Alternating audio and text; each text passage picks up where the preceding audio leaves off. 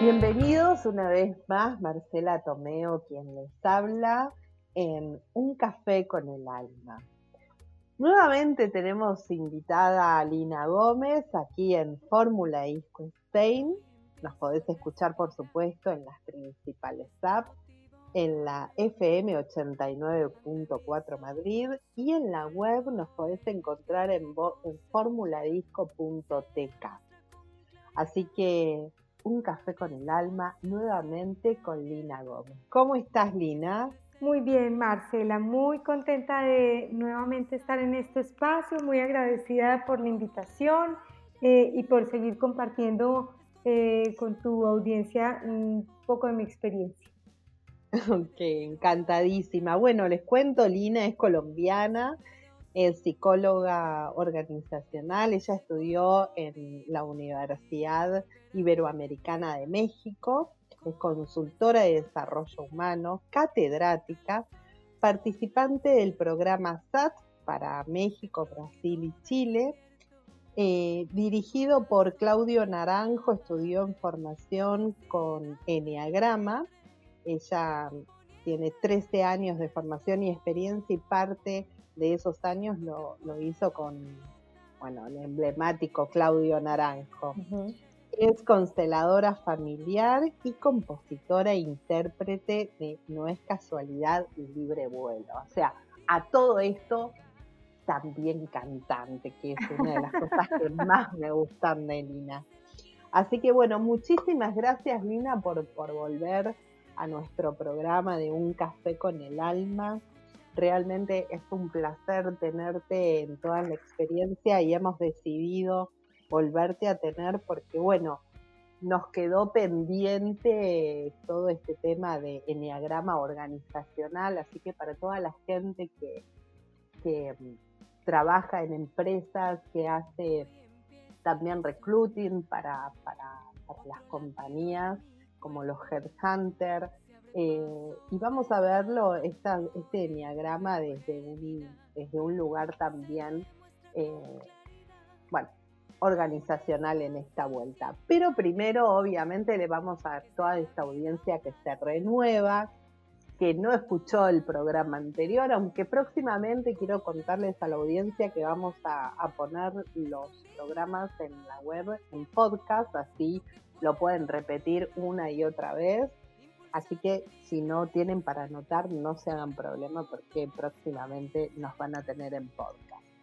Así que bueno, para la gente que, como les decía, se renueva, que no estuvo en nuestro primer programa con Lina Gómez, queríamos preguntarte, Lina, que comiences por contarnos qué es el Enneagrama. Claro que sí, Marcela. Pues mira, el Enneagrama es una metodología de autoconocimiento eh, y autotransformación personal eh, que te permite comprender nueve estrategias de enfrentarse al mundo y ahí identificar cuál fue la tuya y ver cómo te sirvió esa estrategia para convertirte en el ser humano que hoy en día eres. Eh, sin embargo, lo, cuando, cuando uno empieza a estudiar un poco qué es el enneagrama y comprende esta estrategia, te das cuenta que esta estrategia si bien te ha servido para llegar hasta el día de hoy, es una estrategia infantil que limita tu crecimiento y tu desarrollo personal, que te permite eh, ser funcional en la vida, pero que de todas maneras limita también el contactarte con tu esencia y con este 50% del potencial que tenemos en la sombra que no conocemos. Entonces, em, es como una invitación que, que te permite ver la parte del ego y la parte de la esencia, que ambas hacen parte de lo que integralmente como ser humano eres.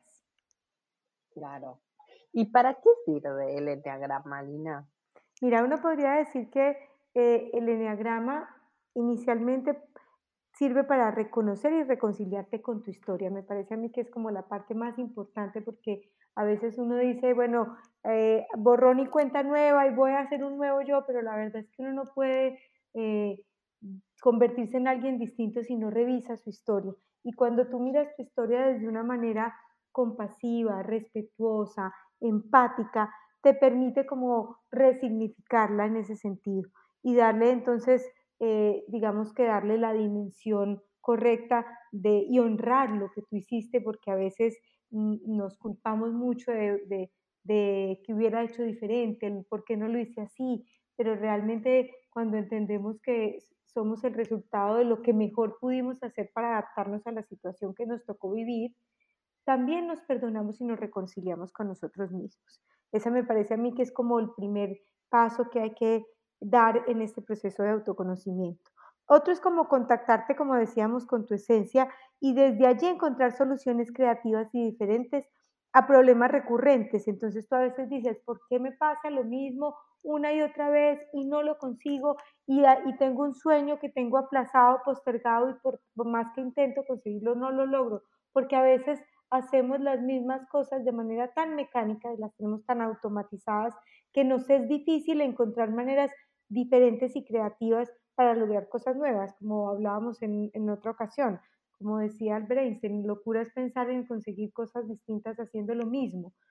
Pero eh, eso eh, es tan mecánico y hay mecanismos que tenemos tan entrenados que no, no es solo cuestión de voluntad de lo voy a hacer distinto. Cuando tú te das cuenta eh, cómo, cómo, lo has venido haciendo y cómo eso se repite, el hacerlo consciente y el verlo te, te permite hacerlo diferente. Es, esa creo que es como el paso siguiente. Y uno también eh, podría empezar a entender que desde esos cambios, cuando tú empiezas a darte cuenta y a ver enfrente tuyo y decir, ah, esto es lo que yo hago, a reconocerte y a, darte cuenta de esas repeticiones inconscientes, también ahí puedes empezar a hacer cambios conductuales que te lleven a lograr eh, resultados distintos. Entonces es como eh, tener problemas viejos a los que hemos intentado buscar soluciones y desde esta perspectiva encontrar alternativas creativas, em, espontáneas, diferentes, que te den soluciones nuevas a los problemas viejos.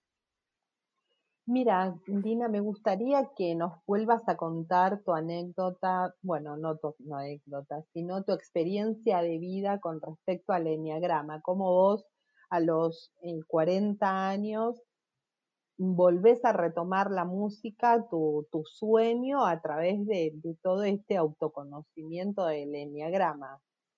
Mm, bueno, claro que sí, la verdad es que eh, yo, eh, como te contaba, eh, encontré, yo tenido, he tenido la música en mi vida por toda la vida, desde muy pequeña vengo de una familia que le, que le gusta mucho la música eh, y, y, la disfruté por muchos años, tuve una banda en la época de la universidad y la tenía como un poco olvidada.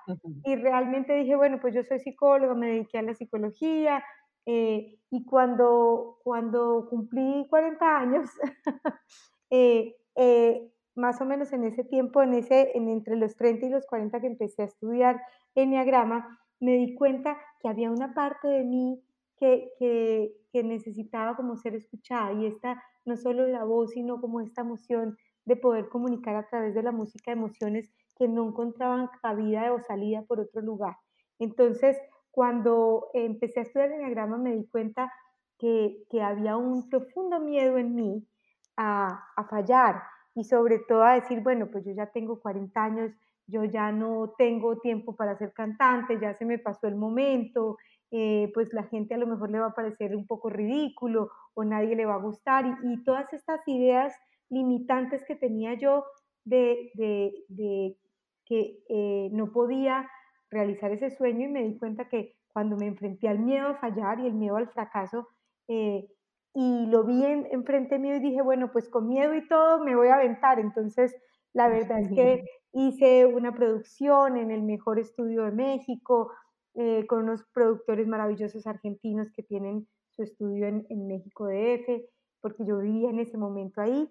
Y, y, cumplí este sueño y hoy en día tengo una producción que están, eh, tengo dos producciones completas con eh, música que está, las letras son escritas por mí, la interpretación es mía, conseguí amigos músicos maravillosos que me ayudaron a hacer realidad este sueño.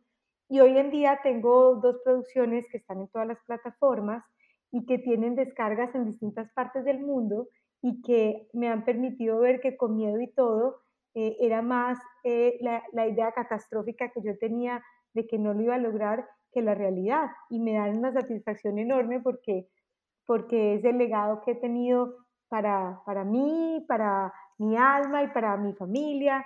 Así que eh, ese ha sido uno de los grandes regalos que me ha dado a. Me parece, me parece hermosa tu experiencia, por eso quería que la vuelvas a contar.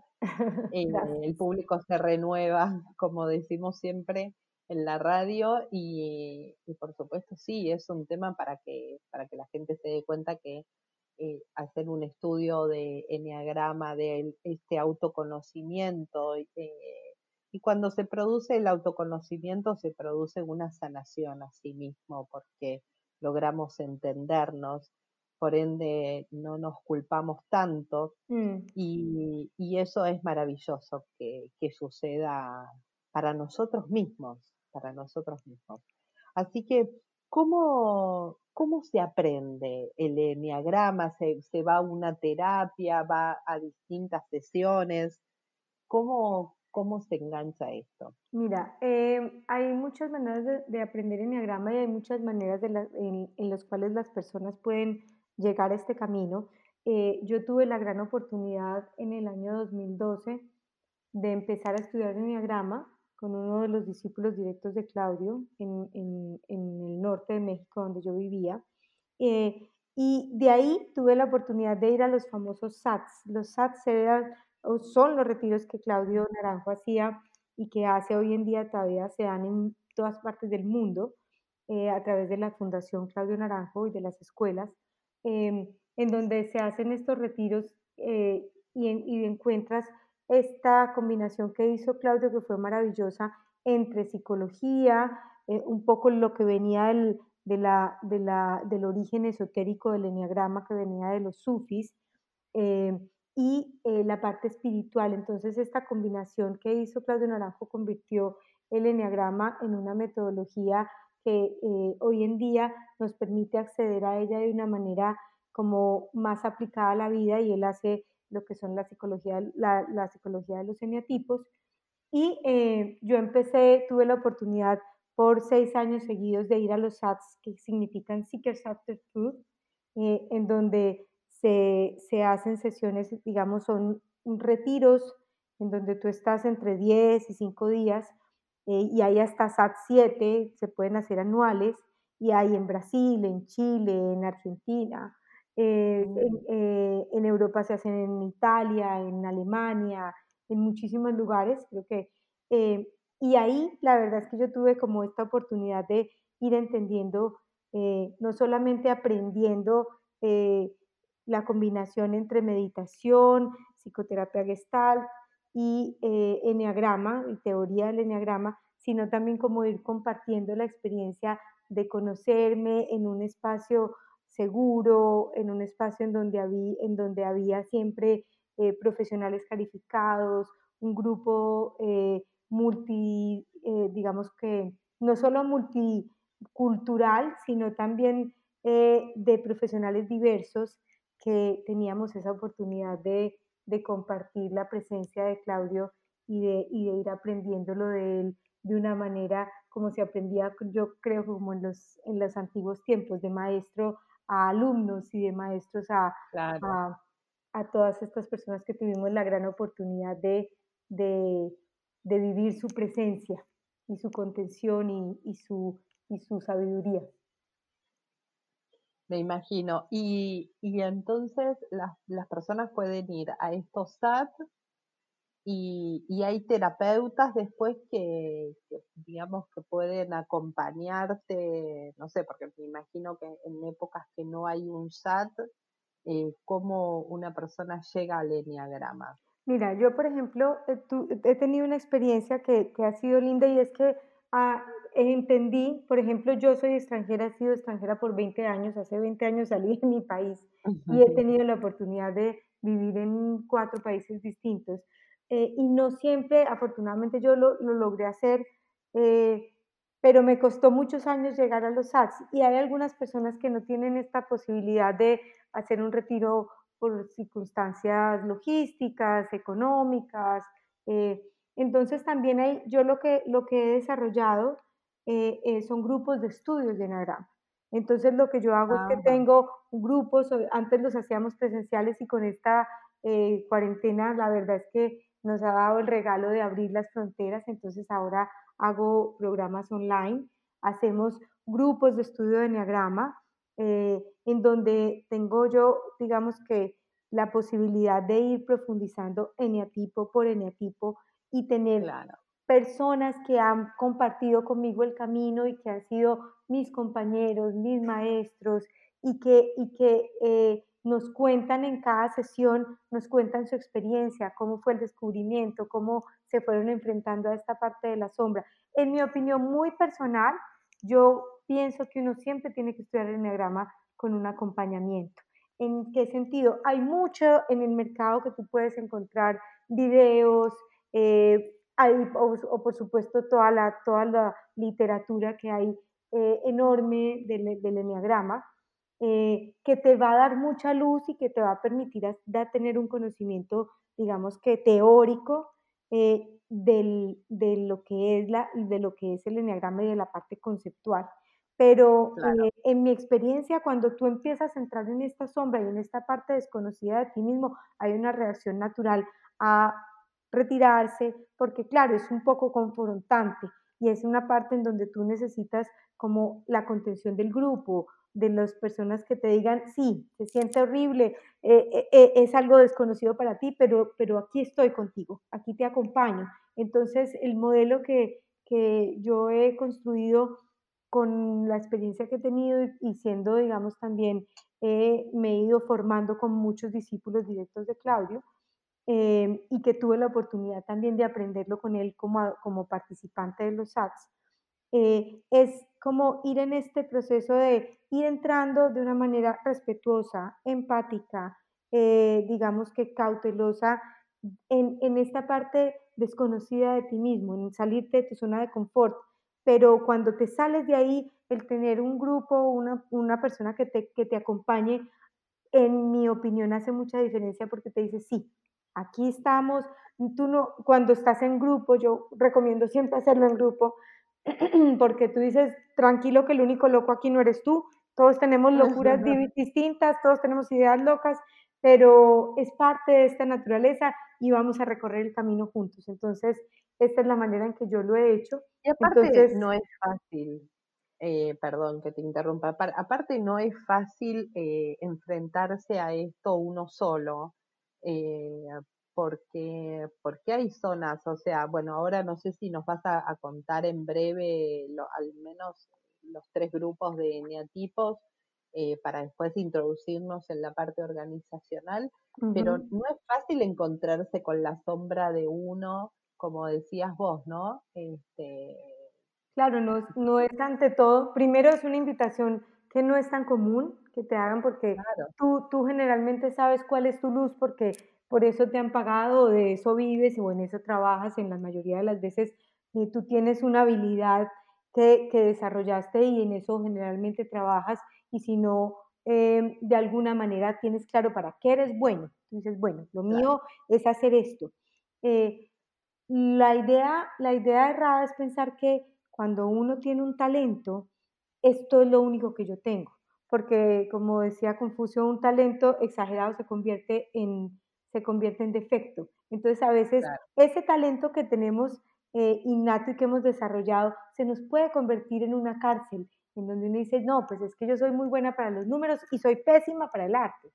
O no, la verdad es que lo mío es ser creativo, pero yo soy mala para la parte financiera. Y esas ideas que, que nos vendemos de, de, que yo soy bueno para esto y malo para esto, realmente nos, nos limita y nos encarcela en la medida en que nos, no nos permite entrar a zonas donde no conocemos.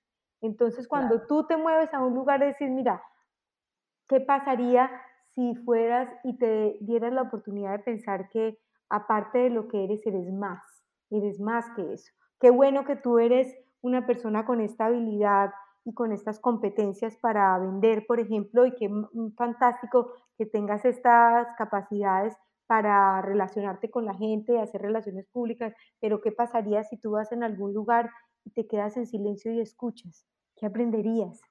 O, o qué ganarías en la vida si haces algo distinto a lo que siempre has hecho.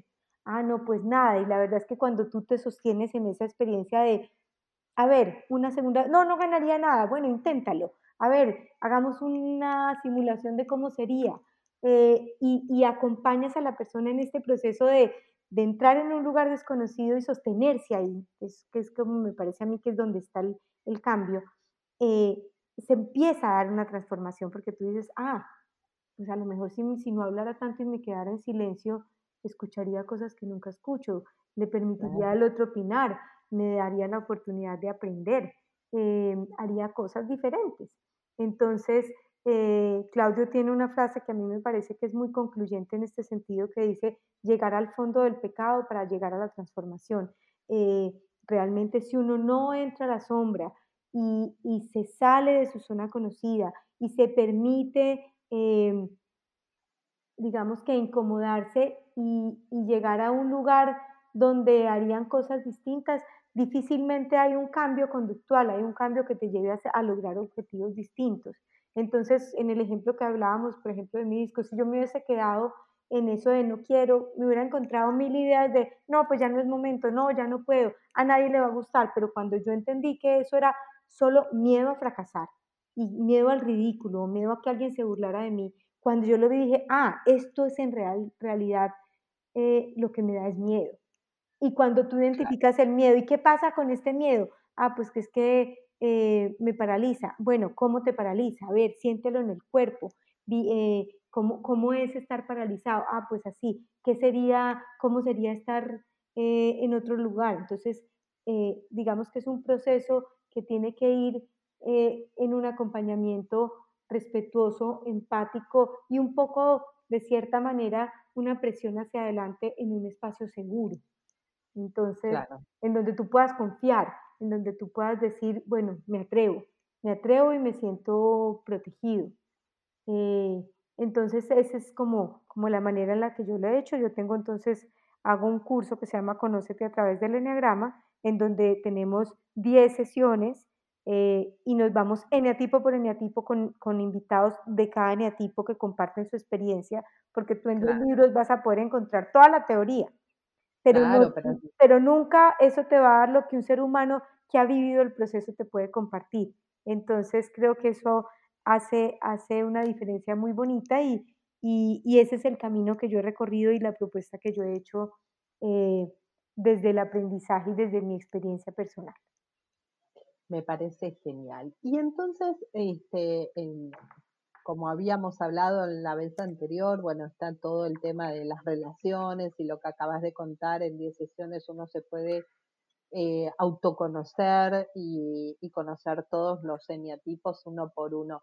Pero, ¿qué pasa en la parte organizacional? Porque vos sos experta también en organizaciones, este, de hecho trabajaste como, como recruiting en, en compañías como Headhunter también, eh, donde utilizaste el enneagrama también para las compañías. ¿Cómo es este mundo, cómo se lleva este mundo del enneagrama a las compañías?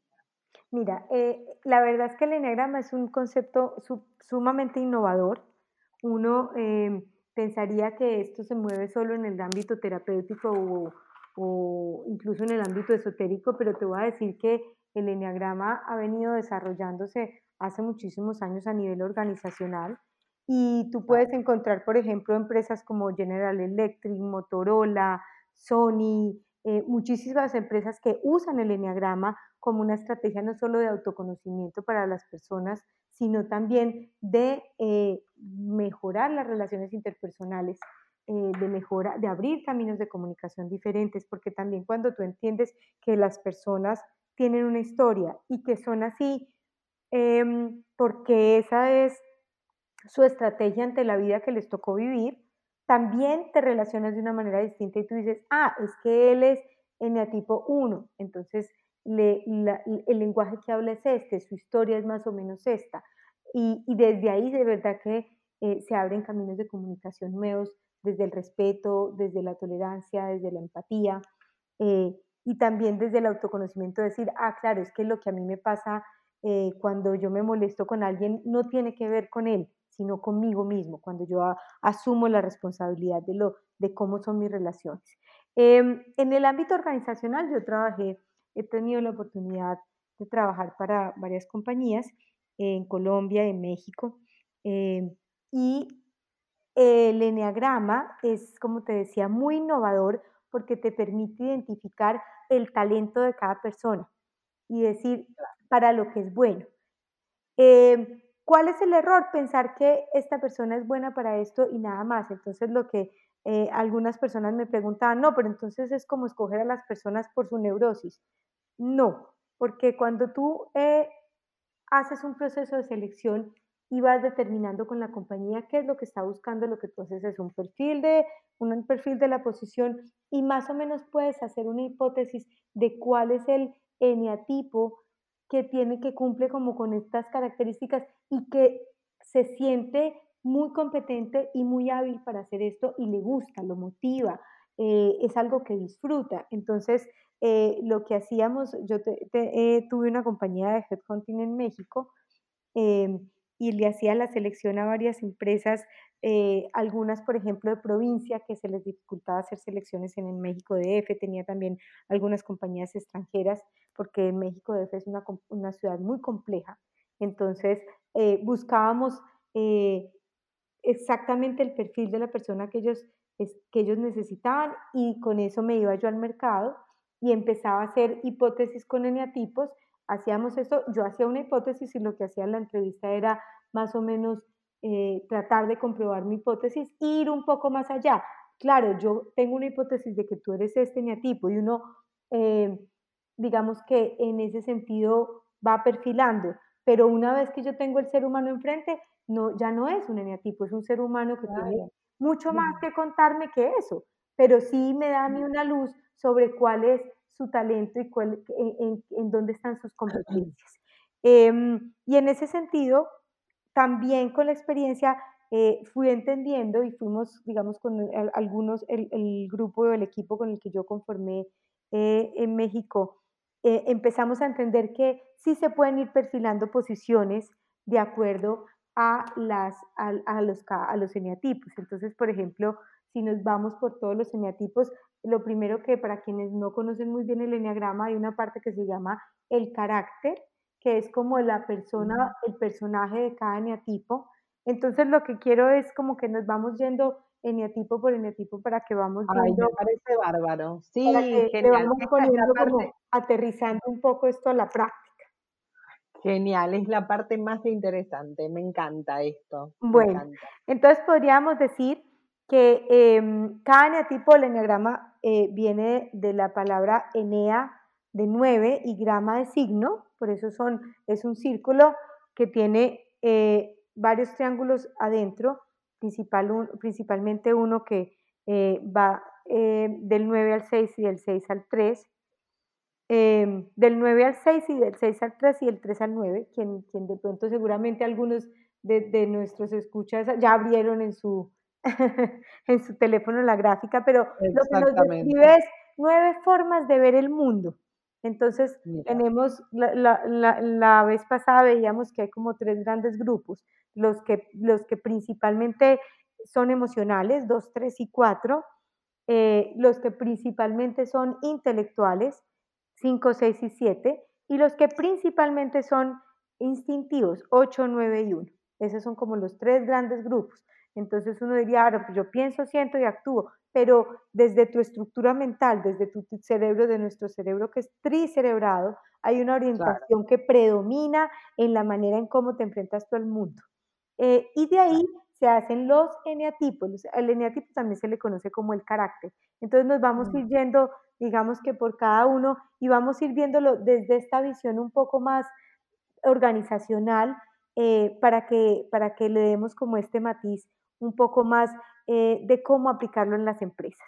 Entonces, pudiéramos decir que eh, si empezamos por los emocionales 2, 3 y 4, encuentras en el 2 este que es la persona que es el servicial, la persona que es fantástica para relacionarse con las personas, es una persona que tiene esta capacidad empática como es una persona emocional, es una persona que hace, hace tiene, tiene este feeling para percibir cuál es la necesidad del otro, qué le gustaría, cómo le, eh, cómo le vendría bien que le hable, tiene esta sensibilidad de, de percibir qué, qué, le gustaría al otro que necesita. Su, su talento y su habilidad natural es servir, y tú puedes encontrar ahí personas que están en áreas de servicio al cliente, en áreas comerciales, en, espacios. Entonces tú dirías, si yo necesito tener una persona que está en servicio al cliente, un 2 es una persona fantástica porque tiene esta capacidad de identificar claramente qué es lo que el otro le gusta. Y, el,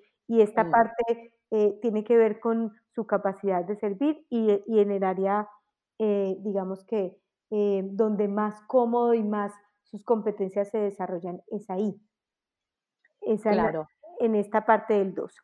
¿Y qué le pide, qué le pide el, el jefe al 2? Porque en, en unas charlas te he escuchado también decir que a cada eneatipo se le exige de alguna manera de acuerdo a su eneatipo, ¿no?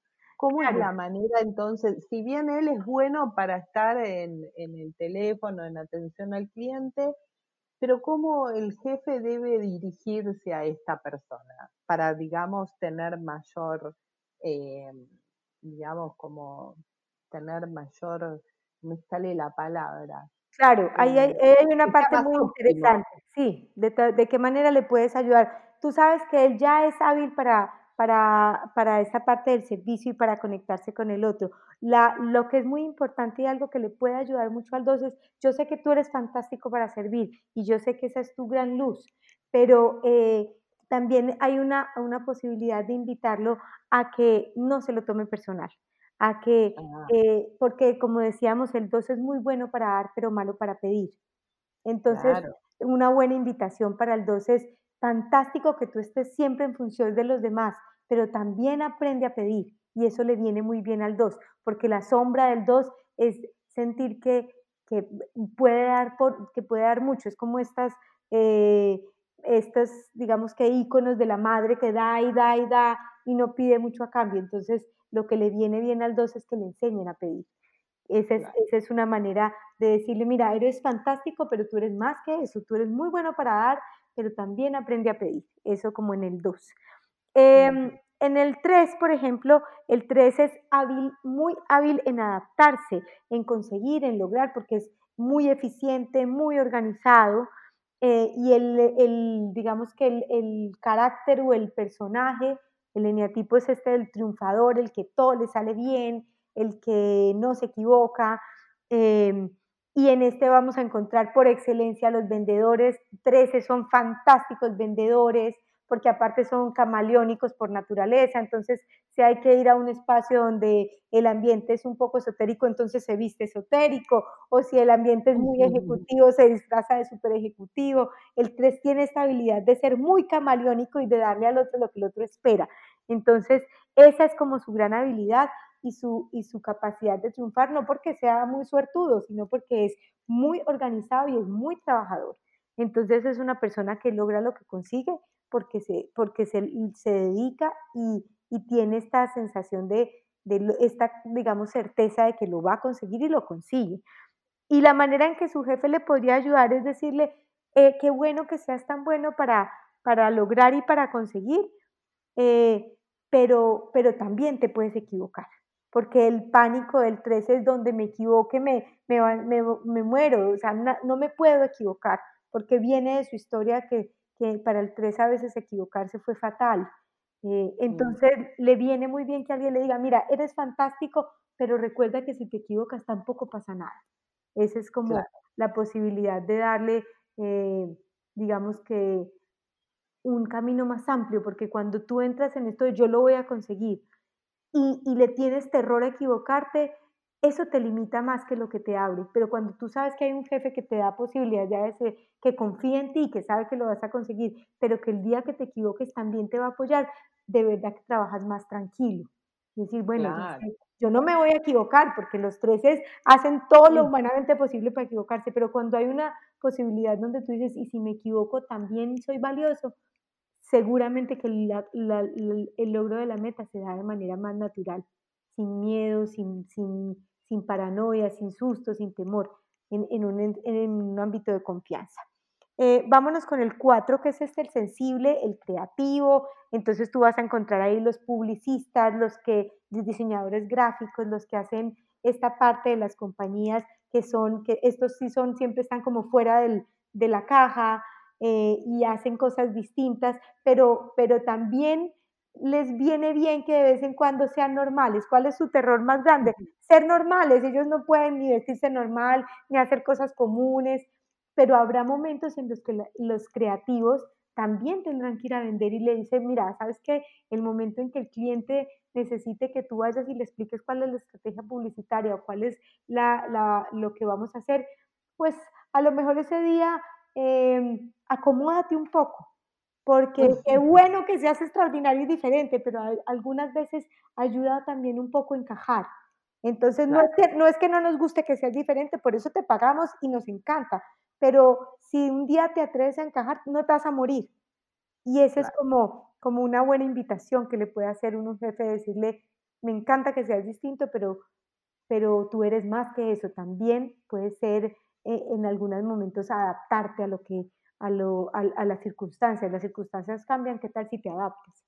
Que esa es como la rigidez del 4. Eh, eh, no ir por donde siempre es que ser divergente siempre. ¿Qué pasa si un día no eres tan divergente? Ese es como lo que le viene bien al, al 4. Eh, nos vamos entonces, 2, 3 y 4 son los, los emocionales, que, que, trabajan más desde la parte del cerebro límbico. Nos vamos entonces a los intelectuales, que son 5, 6 y 7. Eh, y ahí podemos encontrar, por ejemplo, en el 5, estas son personas que viven más desde su cabeza, el 5 es este pensador, el intelectual, el ratón de biblioteca. Por supuesto, son los investigadores, los especialistas, los que están felices en su laboratorio, los que diseñan. Los financieros también están un poco ahí, algunos en el área de los especialistas, eh, que no les gusta mucho convivir con gente porque pues piensan que no les hace falta. Eh, y en eso son maravillosos porque su talento y su habilidad es saber a profundidad por eso hacen cosas extraordinarias, descubren vacunas, eh, ah. hacen cosas increíbles porque los cinco son profundos, profundos. Pero ¿qué le viene bien a un cinco? También que le digan, bueno, pues vaya a la fiesta de fin de año, eh, comparta, escucha a alguna persona, eh, invite a alguien, enséñele lo que usted hace, haga mentoring con su equipo, qué bueno que usted es tan buen especialista, pero también tiene que desarrollar la gente que trabaja con usted. Eso le viene muy bien a un 5 compartir, porque, porque su idea loca es que tiene que estar, que el conocimiento es solo para él. Entonces, abrir un poco el conocimiento le va a también permitir darse cuenta que compartir también es aprendizaje, que es algo que, que, que para los cinco no es un camino tan conocido. Claro. Bueno, los seis, los seis son estos leales, el personaje es, o el carácter, el eneatipo es el leal, em, y son, su talento y su habilidad es involucrarse, es una persona que no participa, sino que se involucra, alma, vida y sombrero, le, se compromete con los proyectos, es una persona a la que tú no tienes duda alguna de que lo va a conseguir, aunque le cueste la vida porque son leales ante todo. Entonces tú los vas a ver, por ejemplo, tienen esta capacidad de ver eh, eh, los, los, como son un poco paranoides, entonces ven los riesgos en todas partes, entonces son fantásticos para ver, por ejemplo, detección de riesgos. Entonces ellos entran a una planta y dicen, aquí se va a matar uno, aquí se descalabra el otro, aquí se resbala, en esta línea hay que hacer, son fantásticos para ver eso porque, porque ven el riesgo que el común de la gente no ve. Eh, y en calidad también son maravillosos porque detectan el error y dicen esto no está bien, porque son de un, de un perfeccionismo de ese tipo. Eh, sin embargo, también lo que les viene muy bien a los seis es, es confiar y decir, delegue, delegue un poco. Qué bueno que usted tenga el control de todo para garantizar que se va a dar y que se va a dar bien, pero confíe en que hay un equipo que lo soporta, confíe en que el proceso va a salir bien, confía en que no tiene que amanecerse y no dormir y esperar a que mañana se vaya a caer y no va a funcionar el piloto porque sí va a funcionar, porque confiar es la salvación del 6. Él es leal, pero es desconfiado, paranoico, entonces la salvación del 6 es confiar y un jefe que le dice confíe, le va, le va a dar un, camino desconocido pero muy sanador para el 6.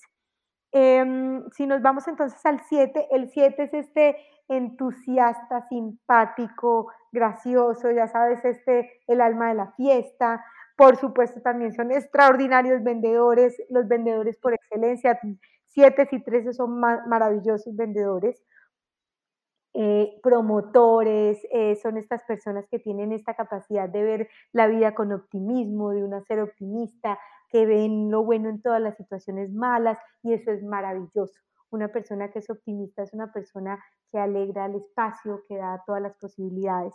Entonces, esa es su gran luz y ese es como su, su talento, ver lo bueno en las circunstancias. Pero les pasa a los cuatro que a veces eh, por, ser, por ser tan optimistas dejan de ser un poco como eh, de, irse, se alejan de la realidad. Entonces le viene bien, le viene bien un poco al, optimista eh, conectarse con la realidad y decir, bueno, qué, bueno que tú veas todo tan positivo, pero hay cosas que hay, en las que hay que ser un poco más realista. Eh, y sobre todo conectarse con esta parte del dolor y lo difícil, porque ellos son chistosos y divertidos porque no saben lidiar con el dolor. Entonces, cuando tú invitas a un 7 y decirle, oye, fracasamos en esto, acompañarlo de un jefe que lo acompañe y le diga, te acompaño, sí, está difícil y se siente horrible. En vez de huir, irte a, a esconderte solo, yo te acompaño aquí, te sostengo y, sé que para ti es difícil y a lo mejor no hablamos, pero te acompaño. Y eso le va, le va a dar al 7 la posibilidad de ver que, se puede transitar el dolor de manera acompañada, de una manera, de una manera digamos, más, más nutritiva y que, y que es posible entrar un poco en, esto de, ser un poco no tan fantasioso, sino más realista. Em, el último de los intelectuales es el 8. El 8 es el líder por naturaleza, es esta persona que tiene esta capacidad de poner la casa en orden, de sacar el barco a flote, eh, tiene este liderazgo que es innato, que es dictatorial porque es conmigo o contra mí, pero y, vas a encontrar ahí muchos CEOs, muchos directores, eh, muchos financieros también están en el mundo de los ocho. Em, y, son fantásticos porque son personas que están enfocadas como 8, 9 y 1 a la acción, son totalmente contundentes. Y lo que, que les, les viene bien es que ellos son fuertes siempre, pero también invitarlos a que no se las saben de todas, todas. En decirle, qué bueno que tú te las, que, que tienes una respuesta siempre acertada y bueno, por ahí nos vamos y confiamos todos en ti porque tienen este liderazgo que jala a la gente. Pero también de, de cierta manera ser aprendices y un jefe que les diga, bueno, ahora vas a aprender. También les abre un camino, una posibilidad distinta, porque la salvación del ocho es ser aprendiz. A pesar de que se la sepa todas, todas, ser aprendiz también le va a permitir encontrar eh, y desarrollar competencias diferentes. Y por último, no, vamos al 9 porque nos falta el 1. El 9 es el conciliador, este conciliador que es esta persona que es fantástica para hacer negociaciones entre sindicato y compañía. Es fantástica para llegar y, organizar la gente y decir, bueno, ¿cómo eh, nos ponemos de acuerdo? Porque ellos evitan ante todo el conflicto. Son conciliadores fantásticos. ¿Y qué le viene bien a un conciliador? También de vez en cuando eh, entrar en el conflicto y decirle, oye, ¿sabes qué? Tienes que tomar una posición, porque a veces le pasa a los nueve que por estar conciliando no asumen una posición, entonces son como medio tibios. Entonces un jefe que le diga, mira, qué bueno que tú siempre concilies, pero en esto sí tienes que tomar posición. Y eso para un 9 es algo como, wow, no, no, no, pues tienes que tomar posición y yo aquí estoy contigo y te acompaño. Entonces eso es algo que ellos no acostumbran a hacer, pero que también les, les permite desarrollar competencias nuevas. Y por último, en los, eh, en los, en los, en los 8, eh, 9 y 1, que son los instintivos, que son las personas que se enfocan en hacer, está el 1, que el 1 es el típico perfeccionista, que son mm. su habilidad es ordenar, que son que les encanta ser como papá y mamá de todo el mundo, patronear a todo el mundo. Eh, yo tengo uno acá. Sí, sí, yo, sí. Y quienes, quienes han vivido con un uno lo saben perfectamente de qué se habla, que, que se creen papá y mamá de todo el mundo. Em, estos uno tienen estabilidad fantástica de poner la casa en orden, de organizar las, las empresas de, tienen este liderazgo que es muy inspirador porque ellos no dicen qué hacer, sino qué hacen con la gente y, enseñan a través del ejemplo. Son como hormigas porque trabajan y trabajan parejo con la gente y enseñan de esa manera. Pero eh, también eh, ahí puedes encontrar los contadores, muchos contadores, muchos financieros están en los unos, son fantásticos, tienen esta capacidad de ver el, negrito en el arroz, el error en el estado financiero que nadie ve, ellos lo ven y uno dice, ¿cómo hace? Pues porque son unos, porque están enfocados en el error. Pero el uno le viene bien eh, entender y empezar y decir, delegue. Qué bueno que usted es tan bueno, qué bueno que usted lo sabe hacer, pero delegue, suelte deje el control, porque son adictos al control y se enfurece que la gente, las, que, que la gente les, les quite el control. Entonces, cuando ellos sueltan el control y comparten y delegan, un jefe que les ayude a aprender a hacer eso les va a ayudar enormemente, no solamente en el trabajo, sino en la vida, porque entonces les va a quitar una carga que les da espacio para ver cosas distintas. Eso podríamos decir que es como eh, un poco a grandes rasgos eh, un enfoque del enneagrama desde la parte organizacional. Entonces es como ver cuál es tu talento, pero también encontrar que ese talento que, por el que te han pagado y para el que em, has desarrollado toda tu vida competencias eh, es una parte de ti muy luminosa, pero que tú puedes hacer mucho más que eso y que el 50% de tu potencial está en esta parte inexplorada, en esta sombra, el 50% que es la mitad de ti. Entonces, eh, esa es como la gran invitación del Enneagrama. ¿Tú crees que te conoces? Pues tal, a lo mejor hay un 50% de ti que no conoces, en donde vas a encontrar eh, tu potencial creativo, eh, tu habilidad de hacer cosas distintas, el camino a, hacer, a, conseguir los sueños que no has conseguido, que está ahí y que no no has encontrado aún y no lo has visto porque no has tenido una oportunidad de enfrentarte a tu sombra, sostenerte en ella y desde ahí hacer cosas distintas. Me parece súper interesante también para lo que es en las compañías las problemáticas que hay muchas veces para la convivencia en distintos sectores, por ejemplo, ¿no? Claro. Eh, uno que está en el ambiente corporativo y de repente eh, cómo manejar por ahí el radio pasillo de las empresas de tal sector o de tal otro. ¿Cómo, cómo, cómo se inserta este enneagrama, digamos, este, en tu experiencia, que una compañía pueda resolver y cómo le ayuda a resolver, de acuerdo a todas las características que nos relaciones interpersonales que llevan el conflicto a la oficina, donde obviamente las empresas lo que buscan es un buen ambiente y clima laboral, porque lógicamente, bueno, hoy están todos en casa, pero eh, en la normalidad eh, las compañías, las empresas, no las empresas, perdón, la gente comparten muchas horas en claro, la oficina. Claro. Está más en la oficina que en su casa, eh, aunque no es la realidad de hoy, pero pero ¿cómo hace el, el enneagrama y se inserta el enneagrama en estas oficinas para mejorar el clima laboral? Claro que sí, mira, esa es una fantástica pregunta. Em, ¿Por qué el, conocimiento del enneagrama y el autoconocimiento mejora las posibilidades de comunicación? Em, porque cuando tú te das cuenta cuál es tu estrategia y cuál es tu locura y dónde eh, crees que los demás te lastiman y asumes esa responsabilidad.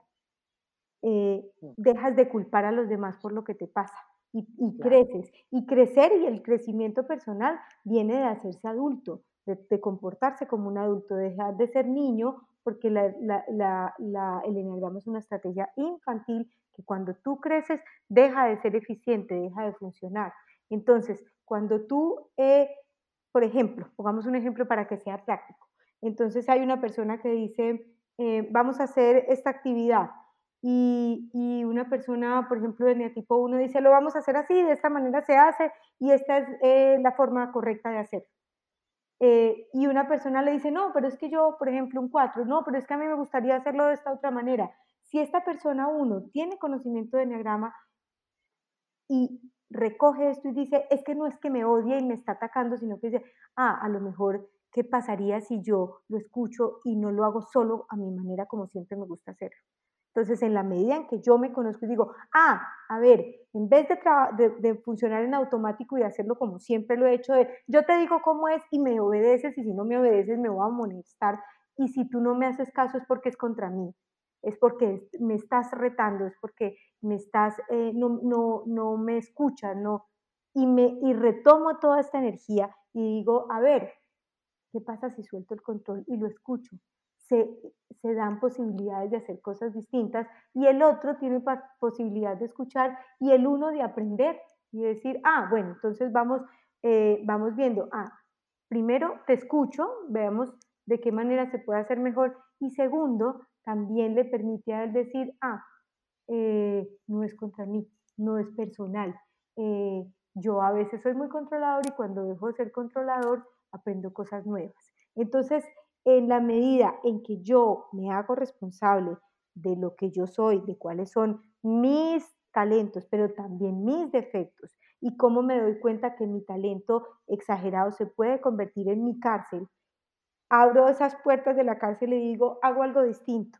Y de verdad que eh, desde un lugar diferente, yo lo veo, asumo la responsabilidad de lo que me toca a mí del conflicto y digo, yo tomo lo que me toca a mí y eso abre posibilidades para que cada quien actúe desde una, desde una posición de adulto, desde una posición constructiva, desde una posición em, de relacionarse en un, en un, ámbito de compartir, de entender, de, de, de, digamos que producir juntos y de hacer equipo. Entonces, hacer equipo tiene que ver con que yo me comporto como un adulto, asumo mi responsabilidad en el conflicto y participo desde un punto y desde una posibilidad nueva para mí y creo cosas nuevas. Es, ahí está, digamos, que la clave de la innovación.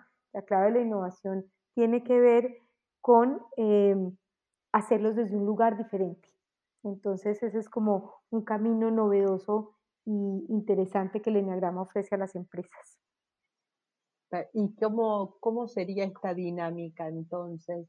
Eh, se trabaja en grupos eh, para que cada uno ahí pueda tocar y ver cuál es su, su tipo de su eneatipo y desde ahí trabajar en el conflicto. Sí, la verdad Dime. Claro. No, no, digo, entendiendo de que siempre la mirada es desde primero comunicarle este, a este grupo de que dejemos de echarle la culpa al otro y hagámonos cargo y miremos para adentro. Exactamente, así asúmete tú y una vez que tú te asumas tú y veas eh, qué, te está pasando con la realidad que estás viviendo, eh, puedas entrar desde, desde una posibilidad adulta. Eh, y no desde el niño berrinchudo, desde el papá furioso o desde esta posición que no contribuye hacer, a, hacer trabajo en equipo. Entonces, en las empresas lo que hacemos es que, por ejemplo, eh, se pone un caso, entonces dicen, ah, pues ¿cómo lo resuelven los intelectuales? Los intelectuales dicen, ah, yo lo haría así. Ah, ¿cómo lo se resuelven los emocionales? Ah, no, pues yo lo haría así. ¿Cómo lo, lo resuelven los instintivos? Y todo el mundo. Y entonces cuando tú ves que otro ser humano lo resuelve de una manera distinta, te das cuenta que la tuya no es que esté bien o mal, sino que es diferente.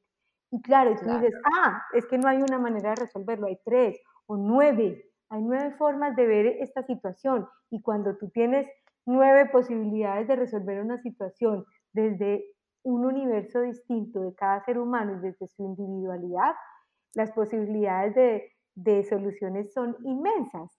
Pero cuando tú dices, me permito escucharlo, eh, aprendo del otro desde una posición de humildad, desde una posición colaborativa, desde una posición madura, responsable, entonces es como llevar a la empresa también desde, desde los individuos a un crecimiento grupal de equipo que esté orientada a objetivos, orientada a metas comunes eh, y que puedan conseguir los resultados que, que, todos concilian desde, una, desde esta, este encuentro eh, de, que, que se da desde el autoconocimiento.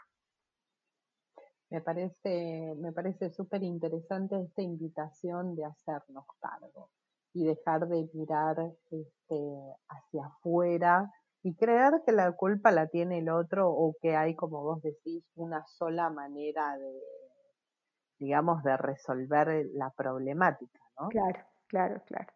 Entender que los seres humanos somos diversos y que nuestra diversidad es nuestra mayor riqueza. A más diversidad, más posibilidades. Eso es, me parece a mí que es lo más lindo del, desarrollo humano y de los seres humanos, la diversidad, la diferencia, eh, siempre y cuando sea entendida eh, con, con, respeto, con empatía y sea orientada hacia un lugar común, de manera colaborativa. Por supuesto. Y, y sacarnos de, nuevamente de la duda de, ¿uno puede tener más de un eneatipo? Ah, esa es una pregunta clásica. No, tú puedes tener, te va a tomar, hay gente que le toma más tiempo, hay gente que le toma menos tiempo encontrar su eneatipo, es un camino que hay que recorrer. Como yo te decía la vez pasada, si tú vas a un curso donde te dicen, te van a decir cuál es tu eneatipo, corre a kilómetros lo más lejos posible porque nadie va a aprender por ti, puede que haya una muy buena intención, pero nadie va a, aprender por ti, nadie eh, experimenta por ti, nadie se equivoca por ti, eh, nadie sufre por ti ni entra en la sombra por ti. Entonces, hay un solo eneatipo. Eh, puedes cambiar de alas, que esos son como los vecinos, que es un tema un poco más complejo que a lo mejor trataremos en un futuro, pero siempre vas a, vas a, tener un solo eneatipo. Al principio vas a decir que tengo de todos un poco, claro, tienes de todas las personas, de rasgos de todas las personalidades, pero en sí, cuando tú llegas a tu eneatipo, hay una frase o un concepto que usa Claudio muy lindo que se llama llegar a casa y decir, ah, esta es mi historia, esto fue un poco mi locura y, esto es lo que a mí me pasó y esta es la estrategia que yo desarrollé. Y cuando la compartes con otro de tu eneatipo, dices, ah, no soy yo sola, somos igual de locos, sí, esta es nuestra locura, que es muy lindo, por eso hay que estudiarlo en grupos. Em, pero cuando encuentras ese lugar, también encuentras una salida. dices, ah, aquí es donde yo me, me, me encontré, aquí es donde me perdí y por aquí me encuentro y por aquí encuentro un camino nuevo desde trabajar la virtud.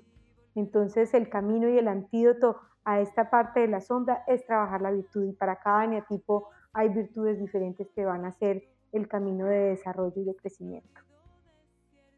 Me parece fantástico, me parece fantástica la, invitación y, no, quiero, no quiero dejar de, resumir esto que acabamos de hablar con esta frase que me quedó tan marcada que la puerta de la felicidad se abre hacia adentro. Hay que retirarse un poco para abrirla, ¿no?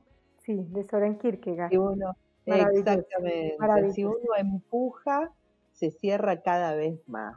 Esa, esa frase me ha quedado que obviamente aplica totalmente para esta invitación de mirarnos hacia adentro, dejar de buscar afuera, este, como para mirar para adentro, ¿no es cierto? Sí, definitivamente el, camino es hacia adentro. Y hacernos cargo.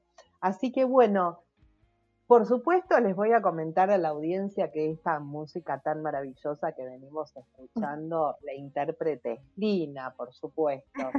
Así que, sí, encantadísimos, Lina. Muchísimas gracias de, por tenerte. Estamos súper agradecidos de tenerte en el programa de Un Café con el Alma. Te dejamos, lógicamente, eh, para otra oportunidad que vengas como hoy nos, deleitaste con el enneagrama. Así que en otra oportunidad espero tenés las puertas abiertas para volver las veces que quieras. Nosotros vamos a estar encantadísimos de tenerte. No, yo encantadísima de que me den este espacio, de compartir eh, lo que he aprendido y, feliz de verdad nuevamente de estar contigo y de tener la posibilidad de, de ir aprendiendo también en la medida en que vamos vamos compartiendo eh, nuestras vivencias. Me encanta, me encanta. Así que bueno, nos despedimos entonces de Lina Gómez, nos despedimos de, con un café con el alma hasta, hasta hoy que hemos llegado en esta querida, con esta querida audiencia que nos acompaña en Fórmula Disco Spain, donde nos podés seguir en las principales apps y por supuesto en la web, donde encontrás en formuladisco.tk y por supuesto en la FM 89.4 Madrid.